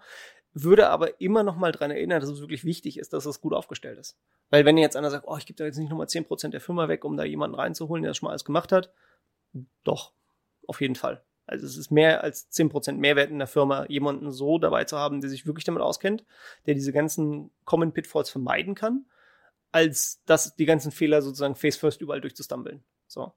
Ähm, und äh, die andere, also ne, das sind so die Sachen, wo ich sage, denn wenn ein Bilder erstmal grundlegend bereit ist, so einzusehen, okay, ich weiß nicht alles, ich würde mir helfen lassen, dann kann man auf der technischen Seite auf jeden Fall noch jemanden dazu holen. Und das sagst du als jemand, der sowohl natürlich die Gründererfahrung hat, als auch als jemand, der auch ähm, Investments macht, etc. und dementsprechend auch sagt, okay, selbst aus Investorperspektive, ich fände es wahrscheinlich sogar besser, diese Person noch als Add-on zu haben für den Bilder, als also noch einen Spezialisten dazu, als nur eine Person, die dann am Ende vielleicht eben einfach nicht so ganz weiß, was sie da tut. Genau, es ist ja auch eben, weil ne, die Welt ist ja selten schwarz-weiß. Du hast ja viele Bilder, die sozusagen der Product Guy sind. Der jetzt mal eine coole Idee hat fürs Produkt, der weiß, also der sozusagen die Vision vom Produkt treibt und macht, aber einfach richtig scheiße ist beim Sachen bauen. Der das halt so halb irgendwie gar zusammengeballert bekommt und das funktioniert zwar irgendwie, aber boah, ne? Dann hast du eben aber auch zum Beispiel ein großes Problem in, im Tech-Team, das sich daraus direkt ergibt, um dann auch mal so Richtung Personalführung zu gehen. Wenn du dann einen guten Coder findest, die kennen sich auch alle ein bisschen mit Architektur aus. Wenn die so einen Autounfall sehen, sagen die Danke, aber nein, danke, das mache ich nicht. Das ist, ne, also wie, die merken ja dann sehr schnell, dass das sozusagen das Skill-Level der Company ist, das vorgegeben ist von dem einen Bilder. Und wenn sie da sehr weit runterschauen müssen, ist die Antwort von denen nein, das tue ich mir nicht an. Warum soll ich mir das antun? Ähm, was halt eben auch ein echtes Problem ist. Ne? Also wenn du dann merkst, okay, ich kriege im Recruiting irgendwie gar keine erfahrenen Programmierer hier rein und es hat fast nichts mit dem Gehalt zu tun, sondern irgendwie sagen die alle nein, nachdem sie sich den Kram angeguckt haben, ist vielleicht ein gutes Zeichen dafür, dass da irgendwo systematisch ein Problem existieren könnte, ja, weswegen die alle weglaufen. Ähm, und das andere ist natürlich, wenn wir in diese ganze Personalführung kommen, ähm, das ganze große Thema, kann mein Bilder diesen Schritt gehen von, er baut mir mein Produkt die ersten zwei, drei, also maximal vier Jahre und dann lässt er den Stift fallen und programmiert nicht mehr, sondern dann hat er einen neuen Job. Kommt er mit diesem neuen Job klar? Darüber können wir jetzt nochmal sprechen. Wie war das bei dir? Also wann hast du selber das Gefühl gehabt von, okay, shit, ähm, also shit im Sinne von, ich habe ja Bock, irgendwie Sachen zu programmieren, aber ich merke, das ist einfach nicht mehr meine Aufgabe und wenn ich da jetzt reinpushe, dann wird es eher schlechter als besser? Ähm, ach, das war bei uns relativ früh, dadurch, dass Adjust halt extrem schnell gewachsen ist. Mhm. Ja, also wir waren ja schon in, in Jahr drei, hatten wir ja schon irgendwie 10 Millionen Umsatz. Ähm, oder 7, und, und dann nachher 15 und so. Das ging, also das war wirklich dieses Triple, Triple, Triple, Double, Double haben wir ja wirklich so durchgezogen. Ähm, ich war das halt so wirklich von allen Seiten kam ständig irgendwas Neues dazu. Ähm, ich habe halt gemerkt, dass als das Backend-Team angefangen hat zu warten auf meinen Input, wo ich irgendwas geschrieben habe, der typische Review-Prozess, übrigens auch immer eine gute Frage in den Bilder, was ist eigentlich der Code-Review-Prozess? Und wenn die Antwort ist, was ein Code-Review-Prozess? Große rote Flagge. Aber da war zum Beispiel der Prozess, du hast halt, ähm, hast dir ein Feature rausgesucht, das du bauen wolltest, hast halt einen Pull-Request gemacht und dann gab es eine kurze Diskussion mit dem Reviewer, um zu erklären, was du machen wolltest. Der hat natürlich erstmal ein Base-Review gemacht, paar Comments, aber dann gab es eine kleine Runde zwischen vier oder sechs Augen, wo du erklärt hast, was du da gemacht hast, wo nochmal alle drüber gucken konnten, sagen konnten, habe ich nicht verstanden oder ist das wirklich die beste Idee oder frisst das nicht so viel Performance? Und ich hatte halt nie Zeit für diese Meetings. Das heißt, da war irgendwie ein Dutzend von diesen Features, die ich noch, sag ich mal, verteidigen sollte, damit sie in den Code kommen, standen da noch. Und ich habe einfach keine Zeit dafür gehabt. Und habe ich dann irgendwann gemerkt, hey, ich halte den ganzen Laden auf, bloß weil ich jetzt hier ne, der Befriedigung nachkommen will, auch mal was gecodet zu haben. Ähm, und da habe ich dann halt irgendwann eingesehen, ey, das schaffe ich nicht. Ich kann nicht irgendwie halb um die Welt fliegen und das Ding machen. Das geht nicht. Also habe ich mich mit meinem Kollegen vom Backend hingesetzt und gesagt, pass auf, ich muss das abgeben. Ja, ich, ich schaff's nicht. Wir holen noch mehr Leute ins Team dazu, aber ich kann euch nicht aufhalten mit meiner Arbeit. Ähm, viele Bilder gehen in ein anderes Extrem und fangen dann an mit diesem Mikromanagement. Ganz einfacher Check einfach mal zu den Developern gehen und die mal so im Vertrauen eine blinde Umfrage ausfüllen lassen, ob sie ihren, ihren äh, Bilder für einen Mikromanager halten. Ich glaube, da kriegen mehr Leute Ja's raus, als sie vielleicht erwarten würden, weil man selber von außen es vielleicht nicht sieht. Aber das ist halt eine echte Krankheit von, von, ne? Und ich verstehe das. Ich, hab, ich war auch an dem Punkt, wo ich sage, oh, ich verliere die Kontrolle, ich sehe nicht mehr, ich habe nicht mehr jeden Code äh, gesehen, der reingegangen ist und oh, jetzt ist was schiefgegangen, jetzt hätte ich vielleicht, ich hätte das gesehen, ja, ja, ich hätte das gesehen, aber ich habe nicht Zeit, das zu sehen. Das muss ich einsehen. Und entweder sehe ich ein, dass ich nicht alles machen kann und ich nicht der Einzige sein kann, der das für immer alles baut. Oder ich kann meine Firma skalieren. Es gibt bloß die, ne, also es ist, ich, ich muss, wenn ich meine Firma skalieren will, wenn diese Menschen einen Fehler machen, die ich da einstelle, ne, ob 50 oder 100 oder 200 Developer, die werden irgendwelchen Blödsinn machen. Aber ich muss halt, mein, mein Job ist ein System zu schaffen, in dem sie möglichst wenig Schaden anrichten können dabei und möglichst in eine Richtung laufen, die ich gut finde. Und diesen, diesen Schritt zu schaffen, ist halt für viele, ich sag mal, emotional ein Problem. Weil es kommt erst einher mit, ich muss ja alles machen, ist ja alles meine Verantwortung. Da darf nichts falsch im Code sein oder da, also hätte ich das nicht geschrieben. Und dann nachher zu, oh, es funktioniert ja alles nicht und jetzt ist das alles meine Schuld. Was man alles vermeiden kann mit einem guten System. Gutes Testing, gutes Monitoring, gute Prinzipien, wie Code Review auszusehen hat, gute Prinzipien, wie generell die Coding Guidelines aussehen. Aber ich kenne kaum Bilder, die sagen, okay, ich überlege mir mal Coding Guidelines. Ja, weil mit fünf Leuten brauchst du sie nicht. Und jetzt mit 50 Leuten stellst fest, wäre schön, sie gehabt zu haben und versuchst aber trotzdem allen Code von allen zu lesen, damit sie irgendwie deinen Ansprüchen gerecht werden. Wenn du merkst, dass du so in dieser Phase, da musst du sagen, stopp, okay, hier, ich bin, das ist nicht mein Job. Ich muss raus aus dem Ding, ich muss, mein Job ist von oben ein System bauen, dass es den anderen Leuten ermöglicht, ihren Job zu machen. Und ich muss aus ihrem Weg rausgehen, damit sie das machen können. Ansonsten geht's halt nie weiter. Und äh, das war, glaube ich, für mich auch eine der, der, der schwersten Sachen. Also es ist so ein bisschen, also das mag jetzt übertrieben klingen, aber es ist für einen Programmierer schwer aufzuhören zu programmieren. Also weil du hast ja was, was du jahrelang jeden Tag acht Stunden gemacht hast und was du plötzlich nicht mehr machst. Und das ist zum Beispiel eine Change, die halt ein Business Founder nicht hat. Ja, der, für den ist es alles so ein fließenderer Übergang. Als Developer kommt halt der Tag, wo du sagst, okay, ich kann nicht mehr. Ich kann, ich kann keinen Code mehr dazugeben, das Team ist zu groß, mein Job ist was anderes. Ähm, das ist für viele Bilder, glaube ich, so ein, so ein Inflektionspunkt zu sagen, okay, was mache ich eigentlich? Was ist mein Job? Und, was, mhm. und, und dann eben aber auch zu verstehen, was dein neuer Job ist. Und äh, das ist auch ein Punkt, wo viele Unternehmen zu lange laufen lassen. Na, also wo du halt siehst, hey, der Punkt, wo du hättest sagen müssen, ich step back und mach mal was Produktiveres fürs Team war vor einem Jahr oder vor zwei. Ähm, das ist halt auch eine so der, der, der Themen, ähm, wo dann eben aber auch wichtig wird, wie sind eigentlich deren People Skills, ne?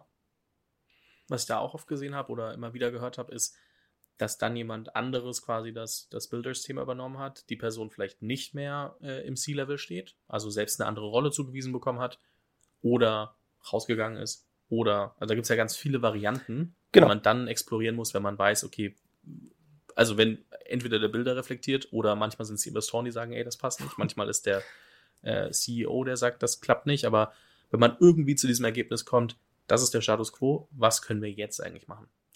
Also wie du schon gesagt hast, es gibt natürlich klar die extreme Variante, ich suche mir neun Bilder. Aber das ist nicht einfach, weil da muss ich jemanden finden, der auch irgendwie genug Experience Connection mit dem Produkt hat. Das wird schwer.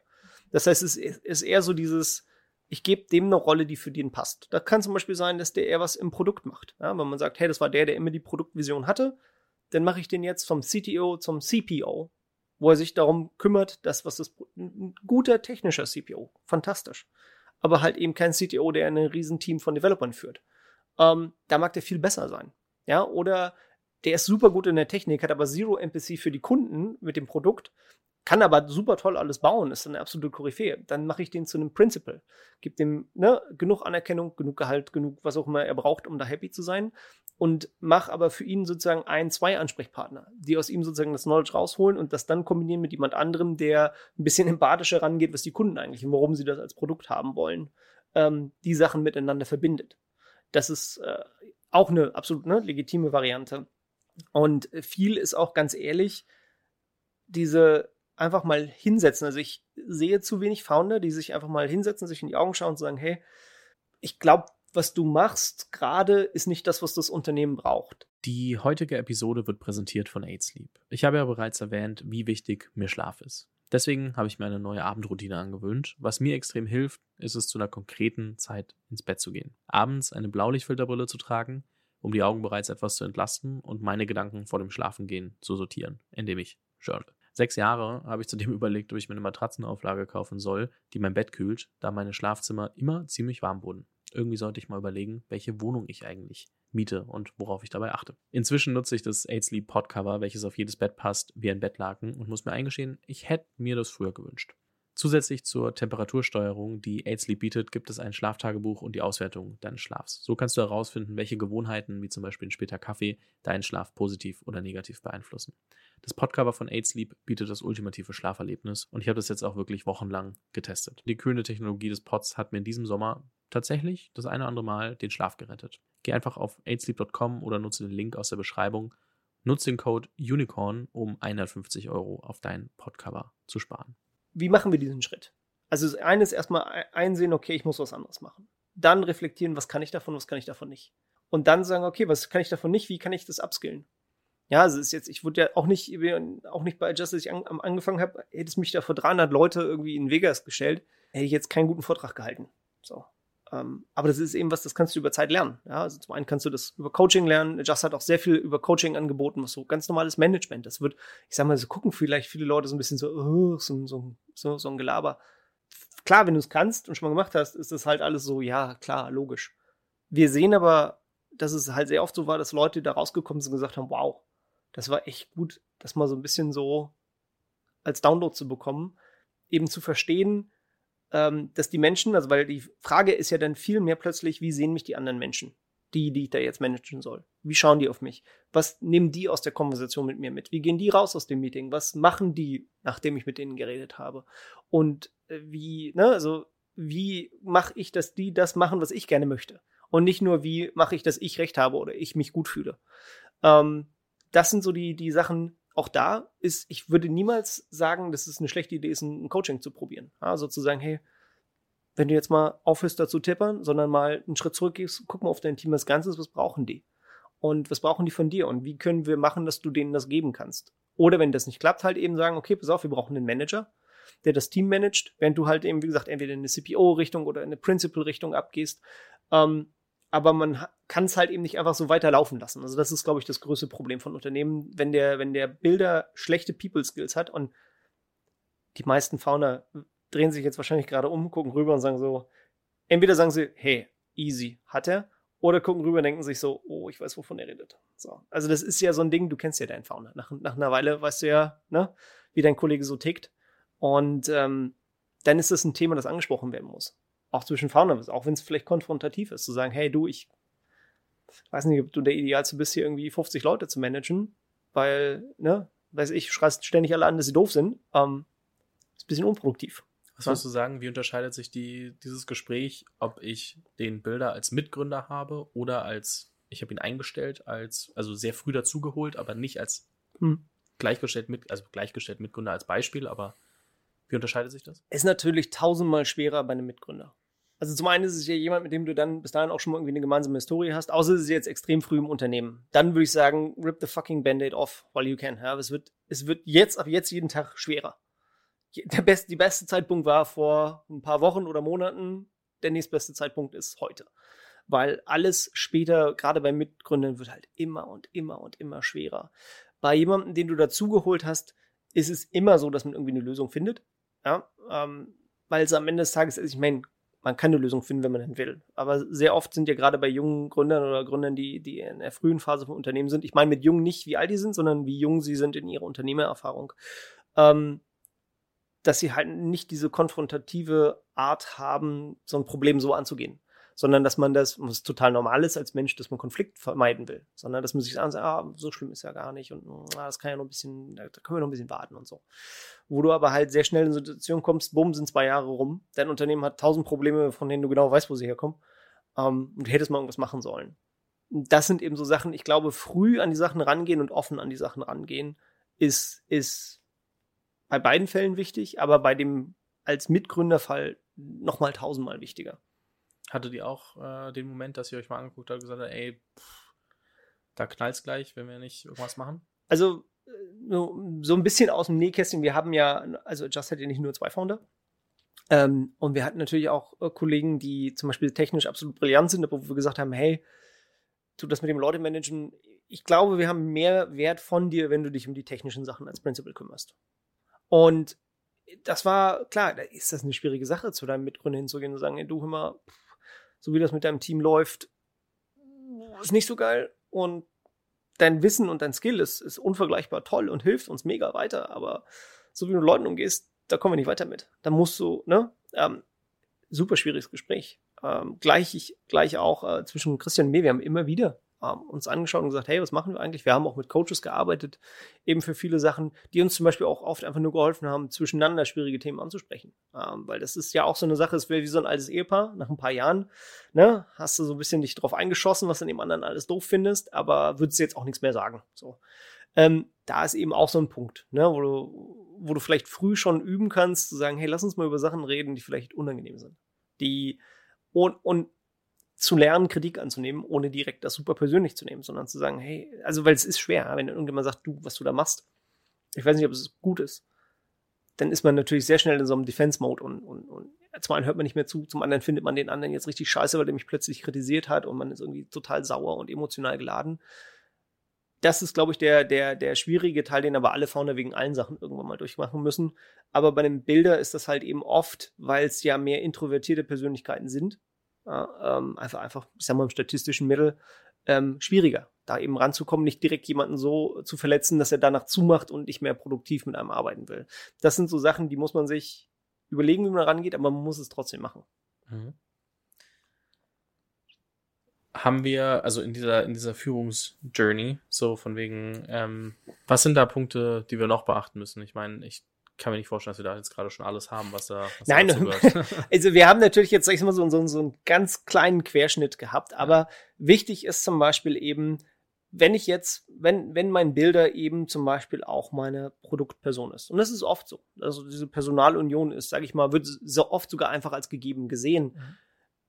Ist die Sache, ist das ein Mensch, der diese Vision, sehe ich diesen Menschen auf einer Bühne vor 200, 300 Angestellten oder vor 700 oder 1000 Angestellten unsere Product Vision treiben und denen das verkaufen, dass sie dann mitgehen und sagen, geil, das, was wir da machen, ist das Beste ever und das machen wir glaube ich daran, wenn ich den anschaue. Und ne, wenn ich jetzt so sein, sein Skillset sehe. Und das ist halt eben auch so eine Sache, ja, da sind wir ja gerade nicht. Das stimmt. Aber irgendwann bist du hoffentlich da. Wenn du Pech hast und erfolgreich bist, dann musst du das irgendwie machen. Und wann ist diese Transition? Wenn es nicht der ist, wer macht das dann? Das gleiche ist halt, weil am Ende des Tages ist es ziemlich ähnlich, ein Team von irgendwie hunderten Developern zu führen. Developer sind manchmal ein bisschen sehr eigenwillig, ja, so ein bisschen wie Katzen halten. Ähm, davon 200 Stück, das war, glaube ich, ungefähr das gleiche Stresslevel. Wie kriegst du die dazu, dass die das respektieren, was du da machst? Zum einen musst du dafür irgendwie genug verstehen, dass sie dich nicht für komplett doof halten, aber zum anderen musst du eben auch klar kommunizieren, eine klare Linie vorgeben, viel, ähm, ja, einfach mal zuhören, auch was sie wollen aber eben gerade was Kommunikation, so dieses Zwischenmenschliche angeht. Und da hatte ich zum Beispiel am Anfang überhaupt gar keinen Bock drauf. ne, ich finde, als Programmierer findest du erstmal jeden anderen Programmierer suspekt und wahrscheinlich doof. Außer, ne, until proven otherwise ist der erstmal inkompetent. So. Und jetzt muss ich mich mit den ganzen Niptis da befassen, die irgendwie alle keine Ahnung haben. Aus diesem Schritt rauszukommen, loszulassen und zu sagen, hey, Moment, das ist null produktiv. Zu sagen, das ist die Armee, die ich jetzt habe und der muss ich jetzt im Krieg ziehen. Also wie kriege ich die dazu, das zu machen? Diesen, diesen Schritt zu gehen, ist, ist, ist enorm schwer. Aber die Frage ist, also er kommt, früher oder später kommt er. Und die Frage ist, wenn ich mir meine Bilder angucke oder der Bilder sich selbst anguckt, bin ich das? Dieser Mensch, den ich da brauche, der da steht und die Truppen, sag ich mal, anfeuert, ja? Kann ich das sein oder kann ich das nicht sein? Und wenn die Antwort ist, ich kann das nicht sein, dass man dann rechtzeitig sagt, hey, that's not me lass uns mal eine Lösung für dieses Problem finden. Anstatt einfach sozusagen drauf zuzulaufen und so lange zu warten, bis man dieses Problem wirklich in your face hat und es einfach so viel Spannungspunkte im Unternehmen erzeugt, weil dann darum herumgearbeitet wird. Ja, weil man dann doch jemanden einstellt, der vielleicht einen ähnlichen Titel hat, die aber beide irgendwie so eine ähnliche Kompetenz haben. Ich wollte jetzt aber dem nicht die Gefühle verletzen. Da habe ich halt schon wirklich viele Sachen gesehen, die einfach dadurch gelöst werden können, wenn man sich mal ein bisschen ehrlicher unterhalten würde und sagen würde, hey, da ist ein Problem, wie lösen wir das? Transparent unterhalten, offener, also auch Konflikt etc., also oder, oder Diskurs. Was kann ich als CEO, Business Founder noch machen, um meinen Bilder auf dieser ganzen Reise auch wirklich zu unterstützen und jetzt nicht da derjenige zu sein, der ihn vielleicht auch irgendwie in manchen Sachen blockiert, weil ich keine Ahnung habe? Ich würde sagen, da ist tatsächlich oft vielleicht mal, vielleicht einmal mehr Fragen, erklären wir mal, was gerade die Probleme sind, die wir gerade mhm. haben. Und zuhören, der technische Teil ist nicht der wichtige Teil. Aber wenn ich über die Jahre oder über die Zeit nicht die Probleme sich, ich sag mal, anfangen, äh, zum einen abstrakter zu werden, higher level, sondern wirklich low level, ey, das haben wir, da müssen wir das ein bisschen anders coden. Und wenn keine Menschen in diesem Problem vorkommen.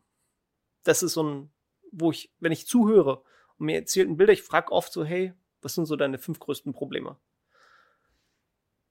Wenn da bei einem Team, also ich, ich frage dann immer danach, wie groß ist dein Team? Und für mich ist das ganz, ganz einfach. Manchmal hast du so, ne, erzählen die dir von irgendwelchen fünf technischen Sachen, teilweise wirklich extrem detailliert, Low-Level, wo ich sage, erzähl mir einfach. Kannst du ja auch als, als Business-Typ, musst du ja nicht verstehen. Sag einfach, erzähl mir mal, was sind so deine fünf größten Probleme? Und dann fragst du, ey, wie groß ist dein Team? Oh, ich habe 80 Leute, wo so, what the fuck? Du hast mir irgendwie erzählt, dass auf der Webseite irgendwie beim Anmelden beim Formular ein falscher Cookie gesetzt wird. Du hast kein Problem, diese 80 Leute arbeiten wie ein Schweizer Uhrwerk. Das habe ich noch nie gesehen. Ja, 80 Developer sind immer kurz davor, sich gegenseitig irgendwie zu zerfleischen, ja, und sich gegenseitig zu beschimpfen, wenn es irgendwie mehrere Teams gibt. Total normal. Das ist ja dein Job, das zu managen, dass sie das nicht machen. Aber du hast nicht mit einem Satz erwähnt, dass das irgendwie, dass das ein, dass das ein Struggle ist. Es muss einer sein. Das ist eingebauter Struggle, ja, oder der eingebaute Struggle, das Produkt die Developer zu langsam findet und die Developer Produkt äh, komplett unhinged finden, weil sie ständig die Specs ändern total normal, das muss so. Aber wenn das überhaupt gar nicht auf dem Schirm ist von deinen Bildern, dann warst du schon so, oh shit. Ähm, Vielleicht befasst er sich mit einem, ne, der, der, der die Nase so dicht am Blatt, dass er gar keine Zeit hat, hochzugucken, zu gucken, was die eigentlichen Probleme der Firma wären, weil er einfach zu sehr festgehangen ist an dem Kram. Mhm. Und das ist eine einfache Diskussion zu haben. Dafür muss ich nicht verstehen, wenn er mir jetzt erzählt, hey, wir haben in der Datenbank da einen anderen Index gesetzt und seitdem läuft's besser. Cool, Haken dran. Aber du kannst ja einfach zuhören, so, wie viele Menschen kommen in diesem ganzen Ding eigentlich vor und wie viele abstrakte Management-Themen sind hier ein Problem? Und wenn davon nichts ein Problem ist, dann ist das nicht, weil die kein Problem sind. Die sind immer ein Problem. Das muss so. Sondern dann weiß ich, dass mein Bilder sich mit diesem Problem nicht befasst.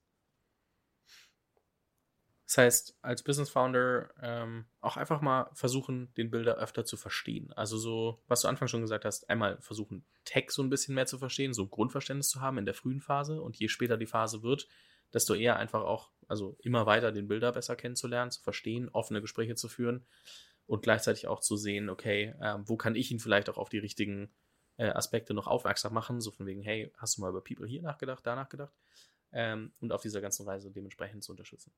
Genau. Ein anderes Ding, was ich halt, bei mir kam das irgendwie ganz natürlich, weil ich war der Product Owner, weil ich auch der erste Kunde, ich habe die Software für mich selber geschrieben am mhm. Anfang, als, als App-Entwickler. Also war das für mich jetzt total normal, aus der Perspektive des Kunden zu denken, weil ich war mein eigener Kunde und war für mich natürlich auch kein Problem, zu Kunden hinzugehen, mit denen zu reden, weil ich habe genau das Gleiche gemacht wie die. Ich habe die gleiche Sprache gesprochen. Oft hast du aber heute eben wurden Bilder dazugeholt, wurde was zu bauen, wo, sage ich mal, vielleicht sein Skin in the Game eher so mittelfiel ist dann ist die Aufgabe des Business Founders, den zu nehmen und mit dem beim Kunden zu sitzen und zu sagen, hey, talk, erzähl doch mal, Kunde, was machst du mit der Software? Warum hat die für dich Value? Und irgendwann hast du Unternehmen äh, als Kunden, die das auch machen. Mhm. Und dann nimmst du dein, dann holst du den Bilder mal aus deinem, aus deinem Keller da raus und gehst mal mit dem, zum Kunden und machst, dass das ein Habit ist. Also ein Bilder, der nicht regelmäßig irgendwie Kontakt mit den Kunden hat, ist für mich ein riesen Red Flag. Weil das halte ich für fast unmöglich, dass der dann noch wirklich weiß, was der Kunde eigentlich will. Und das ist halt eben sehr leicht, ein Produkt zu bauen, das für sich selbst existiert. Ne? Also ne, der, der, Sinn der Bürokratie ist die Büro Bürokratie selbst. So nach dem Motto kannst du dann auch ein Produkt bauen. Aber du solltest ja eigentlich ein Produkt dafür bauen, was der Kunde davon hat. Und wenn dein Bilder nicht irgendwie regelmäßig mit Customern zusammensitzt. Das kann im Sales Pitch sein, das kann im Quarterly Business Review sein, das kann in extra Customer Panels sein, was auch immer. Aber wenn er Bilder nicht regelmäßig mit Kunden zusammensetzt, und er muss jetzt nicht der Typ sein, der charismatisch da irgendwie die Vorträge hält. Das kann ja jemand anders machen. Aber es ist jemand, der sitzt und einen Kunden face-to-face -face gesehen hat und verstanden hat, was der Kunde will. Ähm, bei Just haben wir es zum Beispiel so gemacht, dass wir alle Developer, ähm, alle, ich glaube, zwei, drei Monate mussten die äh, eine Woche lang Support machen, Tickets antworten das hat extrem geholfen, denen eine Perspektive zu geben, was die Kunden eigentlich wollen. Und oft auch hat, wo die gesagt haben, hey, ich kriege mir die gleiche Frage, das können wir doch auch ganz anders lösen, dann kommen die ganzen Fragen nicht mehr rein. Bumm, Problem gelöst. Ähm, das funktioniert auf einem Low-Level und es funktioniert auch auf einem High-Level. Also wie gesagt, das ist vielleicht von dem, von dem, ähm, weil es kein People-Skill ist und kein Tech-Skill, aber es eben einfach für das Business wichtig ist, weiß mein Bilder eigentlich, hat er irgendwie Empathie zu meinen Kunden? Hat er genug Kontakt mit den Kunden? Da würde ich halt immer auch als Business-Founder sagen, komm, ne, wir setzen uns in den Flieger, wir besuchen mal unsere drei größten Kunden, wir machen zusammen eine Tour, der Kunde findet das cool, wenn das Ziellevel vorbeikommt, ne? Und wir lassen die einfach mal mit dem, mit dem Bilder erzählen. Der CTO darf jetzt da sitzen und zuhören. Vielleicht hat er bessere Ideen, besseren Input, ne? Vielleicht hilft er sogar beim Verkaufen bei neuen Sachen. Das war mein, mein Fehler, mhm. den ich gemacht habe. Irgendwann war ich zu gut in den Sales Pitches und wurde dann, ne, wie so Hannibal Lecter-Style irgendwie in hunderte Sales Pitches rausgekarrt, weil es halt beim Closen geholfen hat. Ähm, das wünsche ich keinem anderen Bilder. Aber ne, das sind eben so Sachen, dadurch erinnerst du dich immer wieder dran, was ist das eigentlich, was wir hier machen. Was ist sehr schnell äh, oder sehr leicht, dass du irgendwie sidetracked wirst und sagst, okay, die Organisation dient sich selbst oder ne, dem Tiki-Gott des hübschen Codes oder der grünen Tests oder so, sondern da, wo das Geld eigentlich herkommt. Wenn der Bilder damit äh, den Kontakt hat, hast du, glaube ich, schon mal einen Riesenschritt nach vorne gemacht. Das fand ich bei dir so spannend, als ich dich kennengelernt habe und gemerkt habe, so, ja, CTO, aber der gefühlt verkauft er mehr, als dass er irgendwie, irgendwie Tech macht. Das war natürlich in der späten Phase, da wart ihr irgendwie, da habt ihr schon verkauft, etc. Aber ähm, dann auch zu sehen, wie tief du in diesem ganzen Business-Part mit drin hängst und quasi beide Rollen verkörperst und damit so eine Symbiose hast ähm, und eben beide Seiten bedienen kannst und diese Abhängigkeiten auch, also aus dem FF verstehst und, und damit mit für verantwortlich bist. Das war, ist trotzdem nicht dieses typische Bild, was ich von einem CTO hatte ja, das, das äh, ist ja auch das, was ich jetzt immer wieder so sehe, wo die Leute mich vielleicht so ein bisschen argwöhnisch angucken und sagen, oh, der, dieser Business Kasper, ich kann dir trotzdem sagen, warum deine Architektur scheiße ist, keine Angst. Ähm, das ist halt nur kein Skillset, das jetzt in der normalen Konversation irgendwie groß hochkommt. Wir können uns gerne über die, über die Feinheiten deiner Datenbank unterhalten, das verstehe ich auch. Aber es ist halt eben einfach, das ist, das ist, das kann ich noch, ja? so, so, viel, so viel ändert sich da zum Glück nicht. Ähm, aber das ist eben einfach meiner Meinung nach für einen Complete-Builder, der die Reise mitmachen will. Und das ist ja immer die Frage, willst du diese Reise mitmachen? Ich habe wenig Bilder in Early-Stage-Companies gesehen, die dieses Skillset, oder wo ich so dachte, okay, die, die sind dieser Guy, der da nachher steht. Ich habe aber ausschließlich CTOs von Firmen mit 500 Developern plus getroffen, die beides konnten. Ich glaube, da ist ein bisschen Filter dazwischen. Also, weil du kannst es und dann machst du es oder du bist halt eben nicht dabei. Und das ist, war für mich, ich, ich habe mir einfach gesagt, hey, ich will da weitermachen. Also, ne, als ich gemerkt habe, okay, hier ist mein Limit, was mache ich jetzt mit der, mit der Information? Kann ich, sitze ich jetzt und sage, nee, will ich nicht, ich baue jetzt einfach weiter so vor mich hin und irgendjemand anders kann den ganzen Scheiß machen. Oder sage ich, hey, das ist jetzt das, was das Unternehmen von mir braucht und ich akzeptiere die Challenge und das heißt, ich muss mich eben mit Sachen befassen, die ich vielleicht total doof finde. Aber es ist fürs Unternehmen wichtig. Und wie gesagt, meiner Meinung nach ist es für den Bilder immer noch der größte Teil, also der größere Schritt als für alle anderen Founder an der Stelle. Und für mich war irgendwann zu sagen, ja, okay, ich, wenn ich das machen will, wenn ich will, dass die Firma das kann, ist es für die Firma am hilfreichsten, wenn ich der Guy bin, der diesen Step macht. Also machst ihn. Und das war für mich einfach, nachdem ich mich mit so CTOs, ich hatte mich mit dem ehemaligen CTO von eBay unterhalten, ähm, da hast du halt gemerkt, dass sie eine ganz andere Perspektive haben. Ja, der, der, den konntest du kaum Sachen zu Tech fragen, weil klar, irgendwie bei 5000 Developern triffst du keinen, also da kann ich dir nicht sagen, ne, wie die das gecodet haben. Das ist nicht die Frage gewesen. Und das hat mir geholfen, so ein bisschen zu reflektieren, zu sagen, okay, vielleicht ist mein Job nicht das, sondern das größere Ganze, diesen Stepback zu schaffen. Jetzt haben wir über Tech gesprochen. Äh, ich mache gleich nochmal so eine Zusammenfassung. Äh, und dann aber auch über die Managementfähigkeiten des Builders. Würdest du sagen, wir können für heute damit abhaken oder hast du das Gefühl, wir sollten noch was mit dran packen? Nein, ich denke, das sind so die, die wirklich die großen Sachen. Ja, ähm, die Sachen, wo wenn ich jetzt bei den Sachen, wo ich, wo ich Investments mache oder ne, wo wir uns nachher noch drüber unterhalten, wo ich jetzt auch mehrere Founder berate oder auch eben gerade Bilder berate, das sind so die Sachen, die ich ihnen wirklich versuche ans Herz zu legen, weil die einfach so viele Schmerzen und Probleme hinten dran verursachen, wenn du sie am Anfang nicht beachtest oder dich nicht rechtzeitig drum kümmerst, ähm, wo ich wirklich sage, hey, wenn, wenn so diese paar Kernsachen da sind, dann glaube ich, ist deine Journey zehnmal einfacher, als wenn du die einfach alle ignorierst. Ich fasse mal kurz zusammen, so eine kleine Builders-Checklist. Also wir fangen mal bei Tech an. Als Business Founder einfach mal hinzufragen, also hinzugehen, zu fragen, wieso, weshalb, warum haben wir gewählt, was wir gewählt haben, was wären die Alternativen gewesen. Wenn der Bilder antwortet, ja, ist die einzige Lösung, hast du vielleicht ein Problem. Wenn du aber merkst, okay, der hat sich mit allen Varianten beschäftigt und kann dir genau sagen, warum das jetzt für eure Herangehensweise wohl die beste ähm, Lösung ist, technisch, dann bist du wahrscheinlich erstmal auf der Seite gar nicht so schlecht aufgestellt. Du kannst nicht verhindern, äh, dass vielleicht doch mal, also du kannst nicht alles äh, im Vorfeld irgendwie entscheiden und sagen, oh, das wird nie irgendwie jemals zu einem Problem führen. Das geht natürlich nicht. Aber man sollte trotzdem sich Gedanken machen, okay, was sind denn Möglichkeiten, die hinten raus zum Problem werden können? Oder was sind denn, ähm, also es gibt so, wenn wir den, äh, Paul hat es als Regler beschrieben, von im Heute, Hier und Jetzt leben und alles zusammen ähm, und, und puzzeln, versus äh, in der Zukunft leben und über alles sich Gedanken machen und den perfekten Code für alle Eventualitäten schreiben. Und alles, was dann aber nicht in diesen vorhergesagten Cases mit drin ist, wird zum Problem. Beide Extremfälle sind problematisch. Eher Richtung Mitte tendieren, dann hat man von beiden etwas und Fehler treten egal wie auf. Also von daher, ähm, da muss man dann irgendwie ähm, mit klarkommen und das wird sich über die, die Zeit regeln. Der nächste Punkt ist dann auch ähm, an der Stelle zu schauen, was kann der Bilder wirklich? Also so mit ihm versuchen offen drüber zu sprechen, noch gar nicht über die Führungssachen, die wir gerade hatten, sondern erstmal über die technischen Sachen und überlegen, brauchen wir für andere Punkte vielleicht noch Spezialisten, die wir mit reinnehmen können, um das Team zu komplettieren. Also der Bilder muss ja gar nicht alles können. Er sollte sich aber, er sollte aber offen dafür sein, er oder sie, ich bleib bei er jetzt einfach ganz kurz der Einfachheit halber, aber ähm, auch zu verstehen, hey, ähm, das sind meine Stärken, das sind meine Schwächen ist es meistens schlecht, wenn jemand sagt, hey, ich weiß alles, ich brauche da nichts. Äh, lass mich in Ruhe, ich mache das schon. keine so gute Einstellung in vielen Fällen.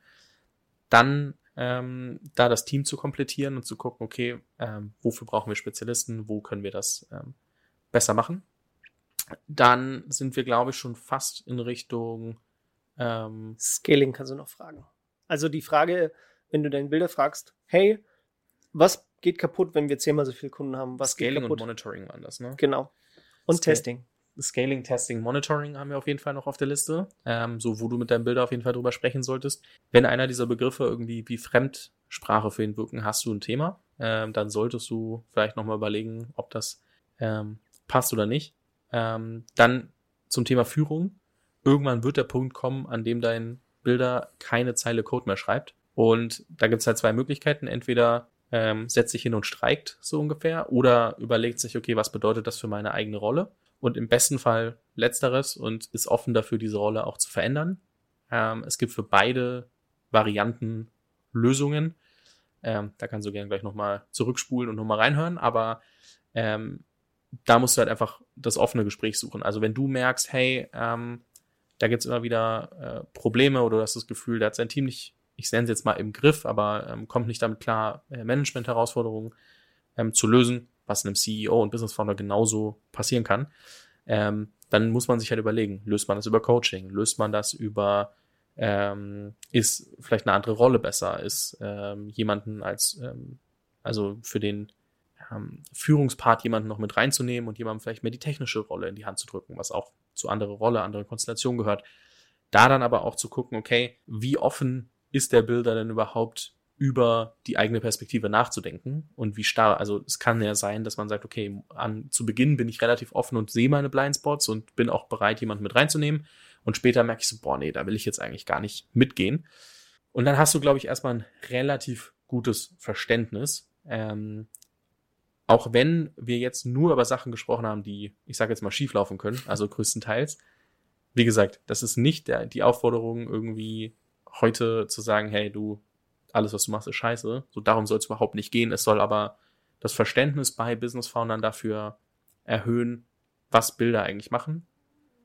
Was, du musst auch selber dir da an die eigene Nase fassen, um das, deinen Bilder besser zu verstehen, Tech besser zu verstehen und dich trotzdem da ein bisschen reinzuarbeiten. Also deinen Bilder zu vertrauen ist auf der einen Seite gut, weil du dich nicht um alles kümmern musst, gleichzeitig aber auch schlecht, wenn du das zu 1000 Prozent machst und überhaupt nicht weißt, worum es geht. Und deswegen hier quasi so eine kleine Assessment-List für deinen Bilder, die wir jetzt hier äh, erarbeitet haben. Und damit würde ich sagen, schließen wir das Kapitel mal ganz kurz ab. Ja, klingt ziemlich vollständig. Und dann nutzen wir nochmal vielleicht fünf Minuten und ähm, jetzt hast du, also sprechen nochmal drüber, was du jetzt Neues machst, weil, was ich spannend finde, ich meine, am Ende ähm, logischerweise Adjust, verkauft, dann noch eine gewisse Zeit mit drin geblieben, ähm, währenddessen Angel Investments gemacht. Bisschen, ich nenne es jetzt mal Leben genießen können, also so auch dann bisschen, bisschen freier äh, machen können. Aber was machst du jetzt? Was, was hat dich dann doch wieder gecatcht, zu sagen, okay, wir machen jetzt noch was? Ähm, was mich gecatcht hat, hat, ist so die, die Sache, äh, mir hat es großen Spaß gemacht, mit den Angel Investments zu arbeiten. Gerade eben, weil es teilweise so ein bisschen wirklich so, hey, I know this one. Also, äh, das Problem kenne ich. Das kannst du, mach das nicht. Man hat ja nicht die richtigen Antworten, aber man kennt wenigstens ein paar von den falschen. Ähm, ne, und das habe ich schon gemerkt, das hat vielen geholfen. Gleichzeitig war für mich aber so die, die Sache, okay, ich wollte jetzt auch nicht irgendwie 81 Angel Investments machen, weil ich das auch irgendwie ein bisschen anstrengend fand und habe dann ähm, den, den Daniel von Ivor getroffen. Und Ivor, die Idee ist sozusagen das Y Combinator Europas zu werden. So, und das fand ich am Anfang, fand ich zum einen sehr ambitioniert und gesagt, okay, bon chance, mein Freund. Und zum anderen war ich natürlich wirklich skeptisch zu sagen, kann man Founder zusammencasten, so, so Boyband-mäßig. So hatte ich mir das halt vorgestellt. Und ähm, habe dann aber gesagt, pass auf, fair enough, ich, ne, prove me wrong. Ich habe ein ganz kleines Ticket gemacht und habe gesagt, ich will einfach mal sehen, was ihr macht. Und hatte bei vielen Sachen halt ähm, das Gefühl, dass da der, der Ansatz meiner Meinung nach nicht pragmatisch genug war. Weil ich gesagt habe, pass auf, am Ende des Tages versuchen wir ein, ich sag mal, ein Produkt zu bauen, nämlich, äh, dass wir ein Accelerator sind, der Firmen zu dem Punkt bringt, wo sie ein gutes Investment sind für einen VC. Wo der VC auf seiner Fear- und Greed-Liste die vier Sachen runterstreichen kann und sich darauf konzentrieren kann, ob er an den Case glaubt, ob er an die Opportunity glaubt. Ne? und wie gut er die Opportunity findet. Und diesen ganzen Fear-Faktor weg hat mit, pff, was ist, ne, was sind das alles für Soziopathen, können die überhaupt irgendwie eine Basic-Firma zusammenbringen und können die sich überhaupt artikulieren?